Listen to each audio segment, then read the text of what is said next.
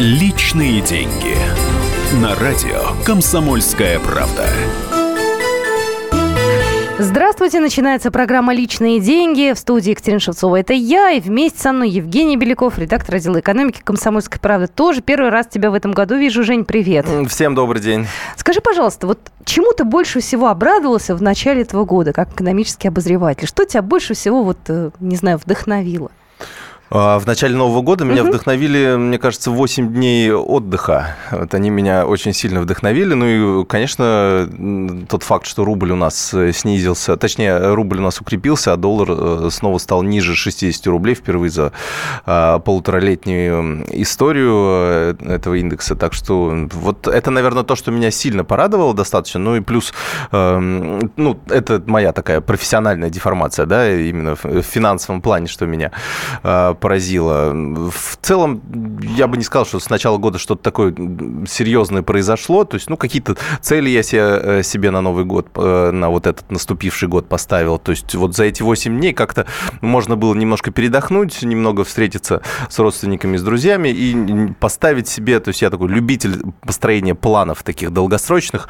А, и вот начало года очень идеально для этого подходит. Ты знаешь, я-то порадовалась курсу евро. Очень а, порадовалась вот... за эти 9 дней, прям сильно порадовалась. Да. Но, надо быть в Европе, чтобы Поэтому я обрадовалась, да, потому что воспользовалась. Это первое. А второе, ты говоришь сейчас планы. Знаешь, многие под Новый год пишут э, на бумажке э, некий да, да, и, сжи, и сжигают вот это вот. сжигают, потом выпивают. Да, да, да. И наверняка среди вот э, пожеланий, там, я не знаю, удачно выйти замуж, э, родить 10 детей, там, э, купить новое платье, что-то было более эпохальное, да, чтобы рост зарплаты был, чтобы была новая квартира, кто-то хочет новую машину. Так или иначе, это наши с вами личные деньги, да. Угу. Вот в плане квартир, в плане благосостояния, у нас же наверняка что-то на этот год уже, ну, по крайней мере, есть планы, предпосылки, некие прогнозы хотя бы на первые три месяца, да, подорожает жилье, не подорожает, стоит ввязываться в ипотеку или нет. Это, знаешь, такой важный момент. В январе все начинают новую жизнь строить планы. Да, а, ну, плюс, э, я думаю, есть такие счастливчики, которые, например, получили 13-ю зарплату, э, какие-то новогодние премии, то есть у них, э, допустим, что-то а, что есть. Знаешь, я представляю себе, где-то далеко сейчас улыбаются топ-менеджеры «Газпрома», да, и говорят, да, мы получили, и вот решили жилищный вопрос, две квартиры там, да. ну, например? Э, возможно, там у большинства компаний, там в банках, например, э, у них есть как квартальные выплаты, так и э, годовые премии. То есть понятно, что им во время кризиса их немножко подсократили, но тем не менее какие-то какие деньги есть. Ну и плюс эм, в любом случае все строят планы, в частности, не только, например, по какому-нибудь здоровью, по чему-то такому личному, но и в плане финансовых, я думаю, что здесь есть какие-то. Ну, и плюс ко всему жилищный вопрос у нас такой самый, наверное, э, больной, который хотят решить все, даже у кого есть квартира, все хотят ее расширить, например, или купить себе, э, не знаю, домик э, и так далее. То есть увеличить количество квадратных метров на человека в семье. Я думаю, что этот вопрос волнует многих. Другое дело, строим мы эти планы на этот год или, или на следующий. Ну вот, что касается того, что прогнозируют эксперты-аналитики на этот год.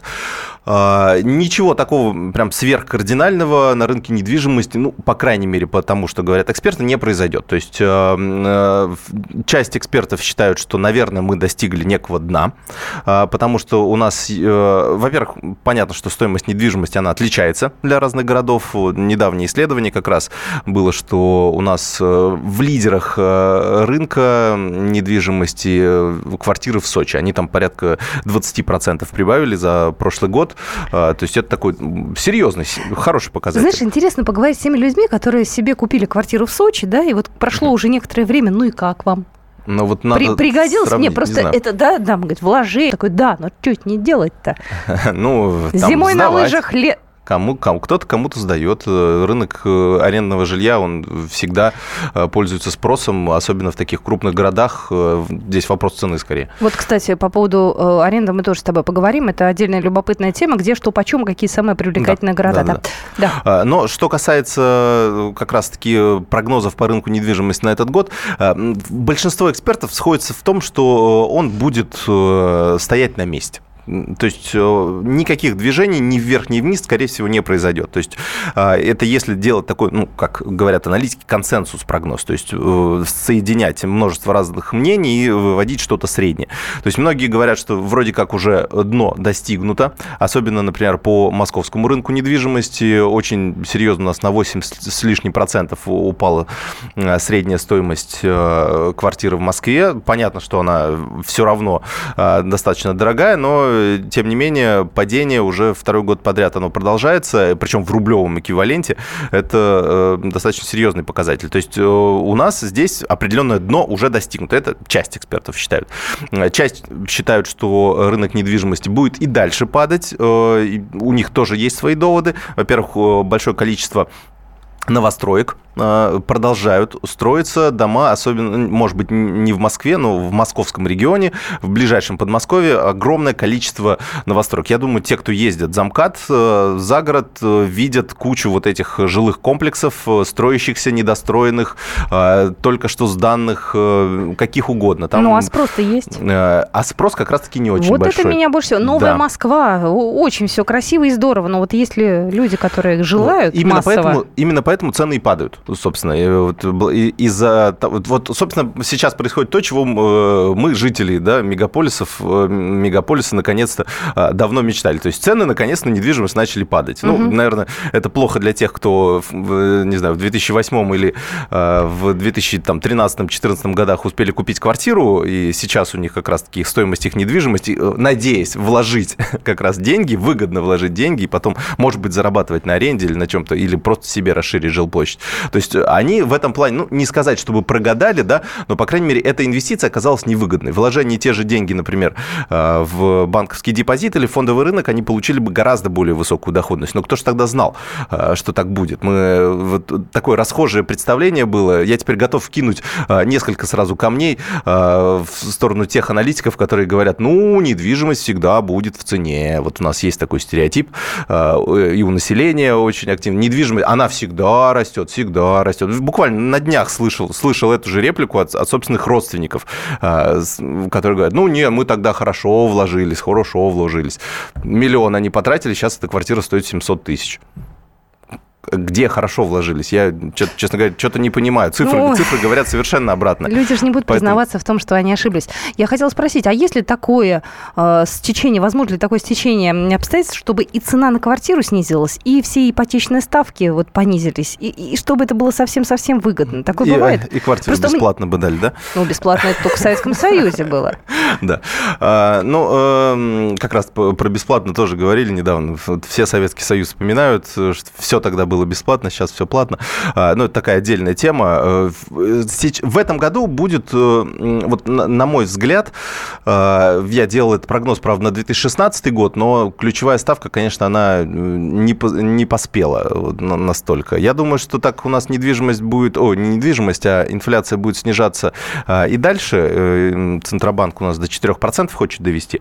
Он и будет и ключевую ставку до этого уровня все-таки постепенно понижать. Тем более, что сейчас Э, есть к этому все предпосылки. У нас рубль укрепляется, угу. уже можно чуть-чуть отпускать э, ключевую ставку. Он же ее держал специально для того, чтобы э, не разогнать инфляцию и вот все-таки достигнуть вот, это, вот этих 4%, к которым они идут уже 25 лет. Так вот, если ко второй половине года как раз ключевая ставка будет падать с 10, не знаю, до 7, до 8% годовых, то, соответственно, вот на эти 2-3% упадут и ипотечные ставки. Э, по квартирам. Э, то есть уже сильно выгоднее станут э, жилищные кредиты. Если как раз в этот момент застигнуть как раз дно на рынке, то есть предпосылок к резкому росту стоимости недвижимости нет. Поэтому вот я думаю, что где-то вторая половина этого года такой достаточно будет идеальный момент для покупки жилья в ипотеку, в частности. Знаешь, мне вот интересно наших слушателей спросить, а что вы для себя запланировали на этот год крупного? Давайте, квартира, машина, вот что-то такое у вас есть в планах? Может быть, вы хотите хотите дом построить, может быть, вы хотите, я не знаю, комнату купить. Например, у вас какие-то вот планы есть, а, и, ну, ну, давайте помечтаем, что ли. Ну, если это не очень реально, то, может быть, в следующем году. Ну, то есть вы вот какие-то крупные покупки в ближайшем обозримом будущем для себя рассматриваете или нет? Номер эфирного телефона 8 800 200 ровно 9702, 8 967 200 ровно 9702. Это номер нашего WhatsApp. Буквально через пару минут мы продолжим. Личные деньги. На радио «Комсомольская правда». Радио «Комсомольская правда». Более сотни городов вещания и многомиллионная аудитория. Барнаул 106 и 8 FM. Эм. Вологда 99 и 2 FM. Иркутск 91 и 5 FM. Эм. Москва 97 и 2 FM. Эм. Слушаем всей страной. Личные деньги. На радио «Комсомольская правда». Здравствуйте, мы продолжаем программу «Личные деньги». Меня зовут Екатерина Шевцова. Напротив меня сидит Евгений Беляков, редактор отдела экономики. И мы э, строим план на будущее. Ну, по крайней мере, пытаемся от вас узнать, э, что-то крупное вы собираетесь в этом году покупать, э, куда-то вкладываться. 8 800 200 ровно 9702 это номер телефона эфирный и 8 967 200 ровно 9702. Вот прислали «Добрый день, никаких крупных покупок не планирую. Думал газ подвести, но не получается». По какой причине не получается? Но ну, это вопрос вам. А мы возвращаемся уже к нашим слушателям по телефону. Э, здравствуйте, Надежда. Здравствуйте. Вот вы знаете, покупка покупкой, а продажа продажей. Вы знаете, в течение четырех лет мы не можем продать квартиру, и, в общем, совершенно недалеко от Москвы, в городе Домодедово, и квартиры очень хорошие. Просто нет просто. И а... денег у людей нет. А вы снижали цену? Снижали. Намного? Снижа... Да, мы снижали цену. Сначала мы за 8 поставили, потом и за 7 миллионов. Угу. Квартира очень хорошая в центре Домодедово. Это дом с библиотекой. Ну, к тому, что она такая известная, угу. очень хороший дом. Планировка очень хорошая, отделка хорошая, все. 4 года мы не можем ее продать. Ну да, сейчас рынок такой. То есть, ну, то есть условно за 6, наверное, вы ее сможете продать, но за 6 уже, уже жаба душит, да. Такая нужна самому, да, квартира. Да. Понятно. Ну вот, да, это вот отражает рынок, то есть э, спроса нет, поэтому э, цены на недвижимость падают. Может быть, они и дальше будут. Есть э, прогнозы о том, что на 5% еще, например, та же вторичка а, подорожает, о, не подорожает, а подешевеет вот в этом году. Так что рынок, он достаточно э, э, узкий сейчас. Э, с одной стороны, мы вроде воспринимаем, что недвижимость – это да, в, в нее нужно вкладываться, но денег сейчас действительно у людей нет. И мы, кстати, этот новогодний парадокс э, выясняли, почему, в чем он заключается, почему у нас э, номинально нам и Росстат, и Федеральная налоговая служба говорят, что у нас зарплаты растут, э, причем даже немного опережая инфляцию, а на самом деле они не растут, растет какая-то официальная часть, а вот, например, те, та, теневые доходы, да, зарплаты в конвертах, у которых они достаточно серьезно серьезную долю занимали в доходах, они как раз-таки снижаются. И поэтому э, с учетом роста цен на э, продукты питания у нас, в общем, у людей э, на крупные покупки денег остается все меньше и меньше. Так что, ну вот, да, это вот отражает как раз то, что спрос очень низкий на квартиры. У нас еще звоночки есть. Здравствуйте, Алексей. Вы из какого города? Здравствуйте, это Московская область. Вот, кстати, хороший вопрос как раз про деньги. А примерно до 15 тысяч рублей на покупку холодильника. Это как, большая это покупка или небольшая, на, вас, на ваш взгляд? Цель в смысле? Это вот э, единственная трата. Ну, может быть, еще на компьютер планировать потратить, но тоже не больше. Это за, за, за Ага. 2017 Ну, какие-то большие прям вот цели, не знаю, машина, квартира, что-то такое более амбициозное ставить, потому что, ну, ну холодильник ну, это... Не, точно не в 2017 году. А, понятно. Ну, вообще рассматриваете? Ну, не знаю, лет через 20. Ну, не, ну, все у вас хорошо будет. И не через 20 лет, а значительно раньше. Спасибо вам большое за звонок. Это, как говорят в этих э, книжках о том, э, как добиться своих целей, э, там в основном представьте, как будто вы уже ее, ну, там, грубо говоря, вы о квартире мечтаете. Вот представьте, визуализируйте, как будто вы в ней уже сидите, трогаете эту кожаную мебель вашу, которая принадлежит, гуляете по вашей 200-метровой квартире, ну и так далее. Слушай, ну вот я тебе могу сказать что я мечтала 20 лет назад. Мне же должно визуализироваться где мой замок, а, да, ну, где моя вертолетная площадка, где мой небоскреб. 8 800 200 ровно 9702. А, добрый день, думала поменять машину, но хочется больше продать машину и попробовать по франшизе открыть торговую точку. Что, кстати, можете сказать про франшизу известных марок? Есть ли смысл вкладываться? Дмитрий из Липецка, хороший вопрос Известных какой. марок чего? Уточнение, продукты питания или какие-то, может быть, да, услуги, да, да, или это одежда. Франшиза вещь такая достаточно... Ну хорошо, а чем они друг от друга отличаются? Окей, тогда какие есть э, сферы успешные, какие есть рисковые, а какие вообще, может быть, все, все зависит, убыточные? Все зависит от опыта, все зависит от компании, у которой вы франшизу покупаете. Как человек, который покупал франшизу, могу сказать, здесь очень много нюансов. А, то есть вы можете купить... Э, ну, то есть есть, во-первых, разная стоимость франшизы. То есть есть франшизы, которые стоят 150, 200, 500 тысяч рублей, да, а есть франшиза, которая стоит 10 миллионов рублей, ну, не знаю, вы можете у Макдональдса франшизу, например, купить, а, но, извините, тогда объем инвестиций у вас должен соответствовать, да, зависит от точки и так далее, место вы должны сами подобрать. Давайте так, вы уточните, да. что именно, а мы вам, э, в частности, Женя, ну, обязательно ну, я, попробуем... Я не специалист, но э, как бы, э, ну, именно во всех видах, да, франшиз. Ну, например, вот мы купили кофейную, да, франшизу. А, знаете, вопросов очень много, то есть там это, я лично себе представлял, что это будет, вот я купил себе, значит, франшизу, за меня все сделали, наладили мне э, успешный, хорошо работающий бизнес. А и, ты деньги да, получаешь, я да? просто деньги получаю, да. Ничего подобного. То есть э, это, конечно, это э, частично вам э, упрощает жизнь. То есть э, входить на, на незнакомый вам рынок э, с франшизой легче. Это однозначно. За это вы, собственно, и платите. Вам какой-то э, инструментарий уже дают, вам говорят, что вам нужно купить вот эти э, 200 необходимых вещей для э, того, чтобы это у вас стояло, например, да, на каком-то на прилавке, еще где-то и так далее, а, что вот так должно выглядеть, вот здесь, вот вам дизайн, соответственно, оформление витрины или чего-то еще, то есть а, здесь, э, конечно, ну, определенная работа уже за вас сделана, собственно, э, за счет этого они э, и берут эти деньги, но при этом вам потом еще и роялти надо будет платить, то есть ежемесячно с какой-то определенный процент от выручки отдавать, и, конечно, все возникающие технические проблемы вам придется решать самому, то есть бизнес – это очень рискованная штука. То есть, ну, если вы этот рынок совершенно не знаете, э, ну, надо либо его сначала узнать хорошенько, как он работает, э, не знаю, там,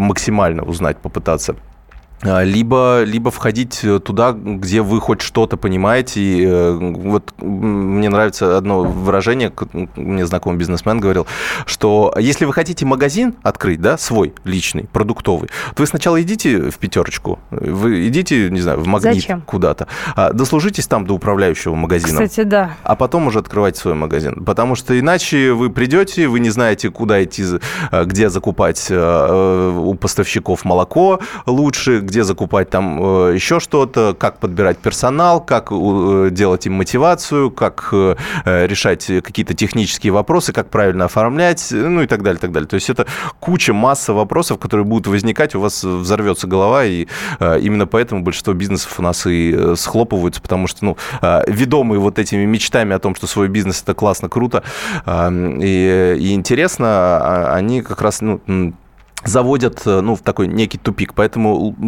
я бы здесь не рисковал, например, последними деньгами, по крайней мере. То есть, если у вас есть какие-то, ну, не знаю, обеспеченность квартирой, а, э, есть какая-то работа, хорошо приносящая стабильный доход, э, вот на какой-то уровень сбережений можно попробовать. Например, на паях с партнером, у которого, допустим, нет сейчас работы, да, а, и который может за вас делать эту техническую работу, а вы будете ну, таким соинвестором, да, по сути.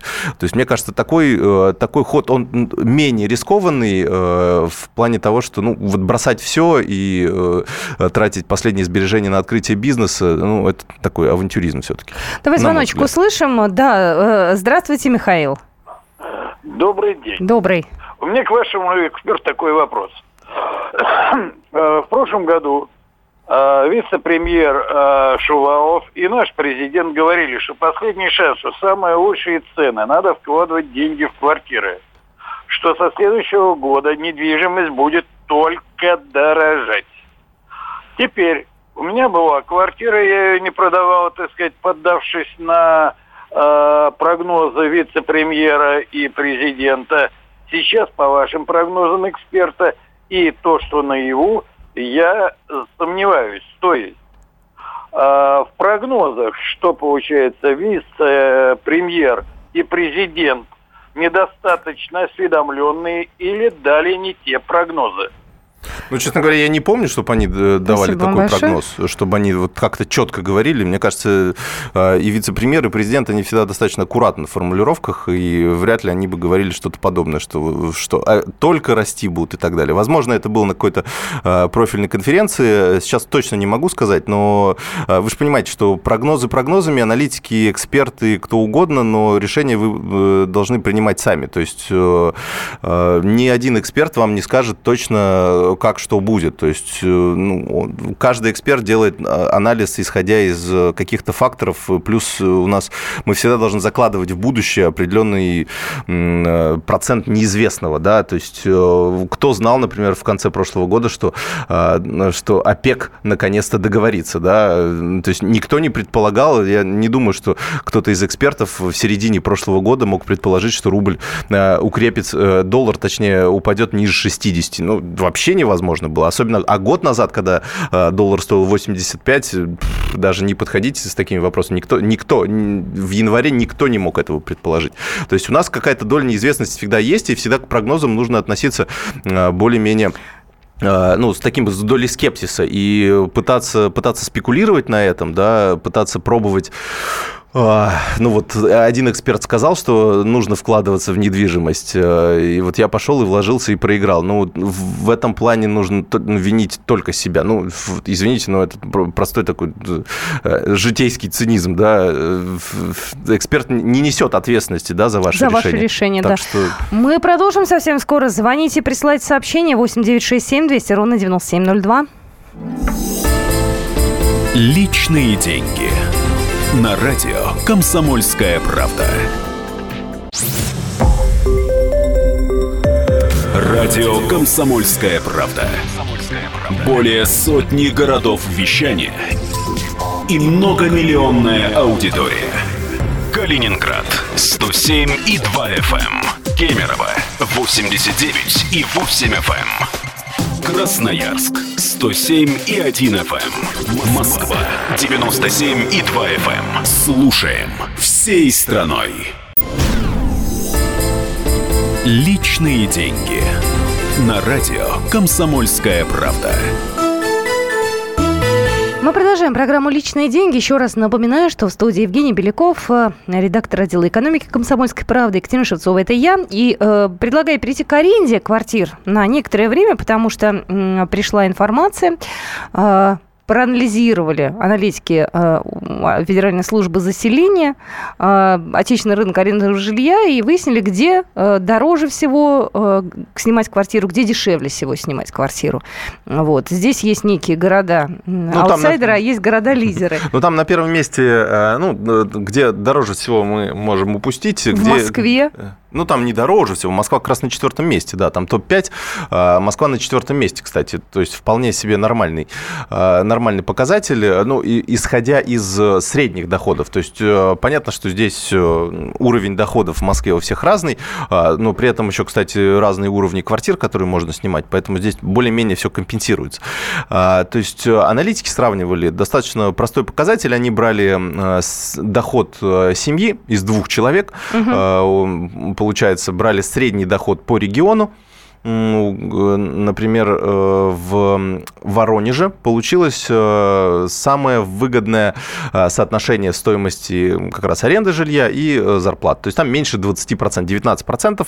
Эм, это если 19% от своих доходов тратит среднестатистическая семья в Воронеже на съем квартиры. То есть 10 тысяч рублей стоит квартира, средний доход у них порядка 50 тысяч рублей, чуть меньше 50 тысяч рублей чуть больше, точнее, а, на семью. А, то есть вот они 10-20% э, почти отдают э, от своих доходов за квартиру. Ну, то есть вполне себе такой нормальный показатель. А, то есть при таких условиях можно снимать. Но это при условии, что если э, семья из двух человек, и два человека зарабатывают среднюю зарплату, либо выше средней. Если один человек уже не работает, например, жена в декрете находится, то здесь, конечно, уже возникают очень большие нюансы. То есть это уже не 20% получается, а от дохода семьи это получается уже 8 80%, потому что доход остается 25 тысяч, а, а снимать, ну, точнее 40, 40%, да, 25 тысяч, а снимать нужно 10. В Москве примерно такой же показатель, там порядка 21%, что здесь, конечно, в Москве 130 тысяч это на семью, больше 130 тысяч это доход среднестатистической семьи, и, но при этом и стоимость жилья это порядка 30 тысяч нужно отдать за, ну, это получается однушка, да, у нас э, в основном. Можно, конечно, в Подмосковье жить, э, сэкономить, э, платить меньше. В ближайшем Подмосковье там по 20 тысяч можно однушки снимать или, или двушки за там 25-28, но, тем не менее, это уже, это уже немножко там такая другая история, да. Сообщение пришло к нам еще. Хотел поинтересоваться, есть квартира, которую сдаем квартирантам, а теперь ага. возникла идея продать ее, добавить денег, чтобы купить нежилое помещение на первом этаже жилого дома и сдавать под магазин. Это получится более выгодное вложение денег или нет? Тот же самый Дмитрий из Липска. Да-да-да. Ну, коммерческая недвижимость, да. А, в коммерческая недвижимость э, интересный достаточно рынок. Он в недавние годы приносил порядка 20% годовых. Но тоже мы берем какие-то средние цифры. Все зависит от, э, а, как э, говорят риэлторы, зависит от локации. Да? А, Все зависит от того, где находится коммерческая недвижимость. Это как где размещать магазин, да? где размещать кафешку, да? где размещать там, не знаю, знаю, еще что-то. А, Все зависит от того, где это место находится. И дальше вы уже просчитываете э, бизнес-план, э, пойдет ли к вам э, арендатор. И, есть... кстати, еще, извините, важный момент, если вы пытаетесь выкупить э, помещение, э, да, и перевести его в нежилой фонд, то есть вот эти вот любители устраивать кафешки а, на ой, первых не, не, этажах, это, это... будьте э, крайне внимательны, потому что вас замучают проверками. Я могу сказать, с другой стороны, со стороны жителей, да, жителей крайне раздражает, когда у вас, извините, за стенкой находится либо кафе, либо парикмахерская, либо еще что-то. Они будут насылать на вас все санэпидемстанции, какие только возможно, все проверки, потому что там всегда практически бывают нарушения. Ну, здесь я так понимаю, что речь именно у, о фонде как раз нежилом, то есть есть, может быть, на примете уже какое-то какое место или, или нет. А здесь нужно оценить. Ну, во-первых, э, вот э, чисто совет э, такого, чтобы вы потом не жалели, да, о, о сделанных поступках. Если вы ту квартиру, которую вы хотите продать, это не ваша единственная квартира, или, может быть, даже это не та квартира, которую вы сдаете, да, а, например, еще дополнительная какая-то квартира от бабушки досталась какая-то, то я думаю, что здесь можно смело экспериментировать. То есть, э, если у вас есть стабильный доход э, от э, хорошей работы, на которой вы получаете достаточно денег, если у вас есть свое жилье и вам не требуется расширение, если у вас есть машина, то есть решены определенные базовые вопросы, плюс есть определенная подушка безопасности в виде, там, не знаю, шестимесячных окладов угу. или годового месячного дохода лежит на депозите, в случае чего вы ей можете воспользоваться. Тогда я думаю, что определенную часть как раз таких своих инвестиций инвестиции можно отправлять какие-то, в какие-то рискованные операции. Потому что бизнес, э, в том числе э, арендный бизнес, это, по сути, рискованная операция. Потому что, ну, э, купив нежилой какой-то фонд, во-первых, у вас нужны какие-то вам инвестиции туда, то есть, это, ну, нужно потратить деньги. Потом вам нужно каким-то образом этот жилой фонд сдать. То есть, ну, понятно, что есть какие-то сайты бесплатных объявлений, но там, возможно, хороших арендаторов вы не найдете. Вам нужно понимать, как правильно договор заключить с ним. То есть, если вы впервые входите на этот рынок э, нежилой недвижимость коммерческой, вам нужно понимать, как себя юридически обезопасить, потому что, ну, арендаторы, вы сами понимаете, бывают разные. Они могут вам что-нибудь там сжечь, они могут там что-то вам испортить, ну, и так далее. А, как прописать договор, юридические тонкости здесь нужно очень хорошо консультироваться а, со специалистами. Ну, и плюс ко всему, вот то, что я с чего начал, это местоположение. А, вам нужно посмотреть, где это находится, и как туда впишется пишется, э, ну, будет ли он пользоваться спросом у, это место у арендатора. И потом уже сравнить, сравнить окрестных, ну, рядом, сколько там платят за аренду э, вот, помещения, которое находится рядом. То есть, из, исходя из этого, из э, инвестиций, исходя из того, сколько вы сможете теоретически получать, нужно выстроить свой бизнес-план и не забыть о том, что вам все-таки нужны будут какие-то деньги на поддержание на поддержание этого помещения а, в порядке. То есть вам нужны будут какие-то технические работы. Прошу прощения технические работники, которые будут э, э, заниматься. Потому что арендатор этим заниматься не будет. Он как раз хочет как раз приехать, и чтобы все технические вопросы решались уже. Предположу, что Дмитрий Злипска, да. который сейчас услышал э, все твои советы, передумает. Давайте звоночек примем. Здравствуйте, Олег. Говорите, пожалуйста. Здравствуйте. Еще раз здравствуйте. Я не пытался позвонить, никак не получилось, сорвалось. У меня к Евгению вопрос. Uh-huh. А, такой по поводу новостроек, которые идут в Подмосковье, в ближайшее Подмосковье. А вы не обращали внимания, как вообще, из каких материалов строится все это? Да, обращал, да. Угу. Бетон, а перегородки вы э, делают из чего? Угу. Те материалы, которые предназначены только для строительства, временного для проживания или так называемых складских помещений. У них длительно нельзя проживать. Ну, это, это там разные есть. бетон и так далее, и так далее. Материалы, которые дешевые – по сравнению со вторичкой, выгодно вторичку, по-моему, взять. Это мое лично сугубо. А вы строитель, вы как-то связаны с э, отраслью или у вас ну, такие? у нас просто есть завод, на, где я живу, это город Егорьевск, там делают такие так называемые стеновые блоки. Угу. И из того, чего они делают, это не для жилых помещений. Ну, по вашим ощущениям, сколько как раз новостроек, не знаю, там 70% новостроек, 100% новостроек вот делают ну, из таких я материалов? вижу, я смотрю, что в Люберцах, и потом Новокосино и так далее. Далее котельники, ну, мое сугубо личное мнение, лучше вторичку взять. Понятно, спасибо большое. Но ну, я думаю, здесь будет более, наверное, честно поговорить э, с человеком, который знает технологии. Может быть, нам с вами кажется, что это все условная стена, а там уж какие хитрые технологии. Ну, сейчас новые технологии пошли, да. да. Поэтому я, здесь тоже... я бы тут э, делила бы, конечно. Плюс есть разные дома, есть, э, ну, соответственно, мы, есть панельная застройка, есть кирпич-монолит, есть и так далее, разного уровня. Так что здесь мы, я бы под всех, всех под одну ребенка все-таки не подминал, потому что у э, старого, у вторички тоже есть. То есть мы, э, покупая, например, хорошо, дом 79-го года постройки, мы, э, вот я бы лично подумал, да, покупать новостройку или год, ну, или вот такой дом, там, условно, 35-летнего возраста, потому что там тоже есть свои проблемы, да, и я думаю, что лет через 15-20 очень может быть, что как раз-таки этот дом будет плохо оцениваться, да. Да, да. Слушай, а еще информация, она только-только появилась, но это касается Москвы. Э, в Москве э, в 2016 году, вот, который только закончился, ввод эксплуатацию нового жилья снизился на 14% по сравнению с 2015 годом. Ну, 2017 год, понятное дело, нет никакой статистики пока. Спрос нет пока. Вот, э, экономический кризис, он начался еще в 2014 году, его до сих пор еще не отпустило. Uh-huh. Это касается Подмосковья. Естественно, больше мы сейчас говорим про новую Москву. Там активнее всего строится сейчас жилье. Ну да, и там активно, да, на самом деле по всему Подмосковью активно э, строится, и здесь, я думаю, каждый, каждый смотрит, выбирает. Новая Москва, единственное, что она так как административно относится к столице... Она то... привлекательнее, потому что есть льготы московские, определенные какие-то вот... Я э, бы на них не ориентировался. Ну, ну зря ты так. Не, нет. Не, ну там пенсионеры, извини, там... Если надо переплатить за квартиру транспорт. полтора миллиона, например, один, в одинаковой транспортной доступности и в одинаковой, э, не знаю, э, ценовой категории, да, или там в одинаковых местах, да, ну, при прочих равных, да, если нужно переплатить миллион или полтора, только из-за льгот, ну, не знаю, я бы здесь тоже какой-то бизнес-план бы посчитал, оно вот. мне надо надо. Ты бы бизнес-план посчитал. Ну, просто... Без бизнес-плана мы такое решение не могли принять.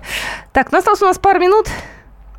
Продолжим мы с недвижимостью. У нас, э, напоминаю, есть WhatsApp 8967 200 ровно 9702 и номер Я бы телефона, на ней да. не, не сосредотачивался, честно говоря, Ну, как сегодня с тобой уж начали, да, да почему-то так э, про крупные покупки говорить, и вот на жилье с тобой сакцентировали внимание. Я, бы, машины, я бы, честно ну... говоря, на э, наших слушателей сориентировал на немножко другие э, инвестиции, да. Ну, у нас есть пару минут. Мы как-то э, приня, принято у нас считать, что вот недвижимость, да, это вот верх наших наших инвестиций, это то, что, к чему мы все стремимся. Я бы, э, честно говоря, подумал, вот я лично для себя тоже думаю, либо мне расширить жилплощадь, либо, э, например, э, ну, там, снимать какую-то более просторную квартиру, но при этом вкладывать деньги в какие-то другие инструменты. Честно говоря, я сейчас стал увеличивать ну, свои вложения там, в акции и облигации, потому что, ну, во-первых, в прошлом году очень сильный рост был у фондового рынка, там, больше 25%. На этот год тоже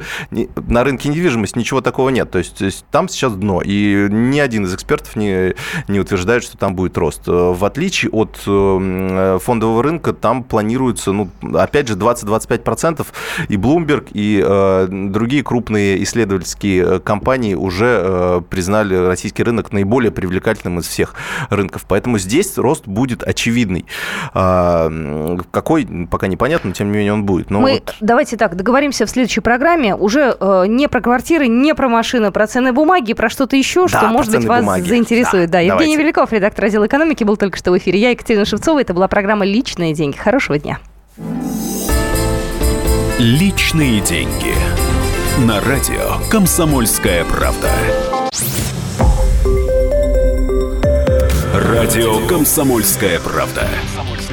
Более сотни городов вещания и многомиллионная аудитория. Керчь 103 и 6 FM. Эм. Севастополь 107 и 7 FM. Эм. Симферополь 107 и 8 FM. Эм. Москва 97 и 2 FM. Слушаем всей страной.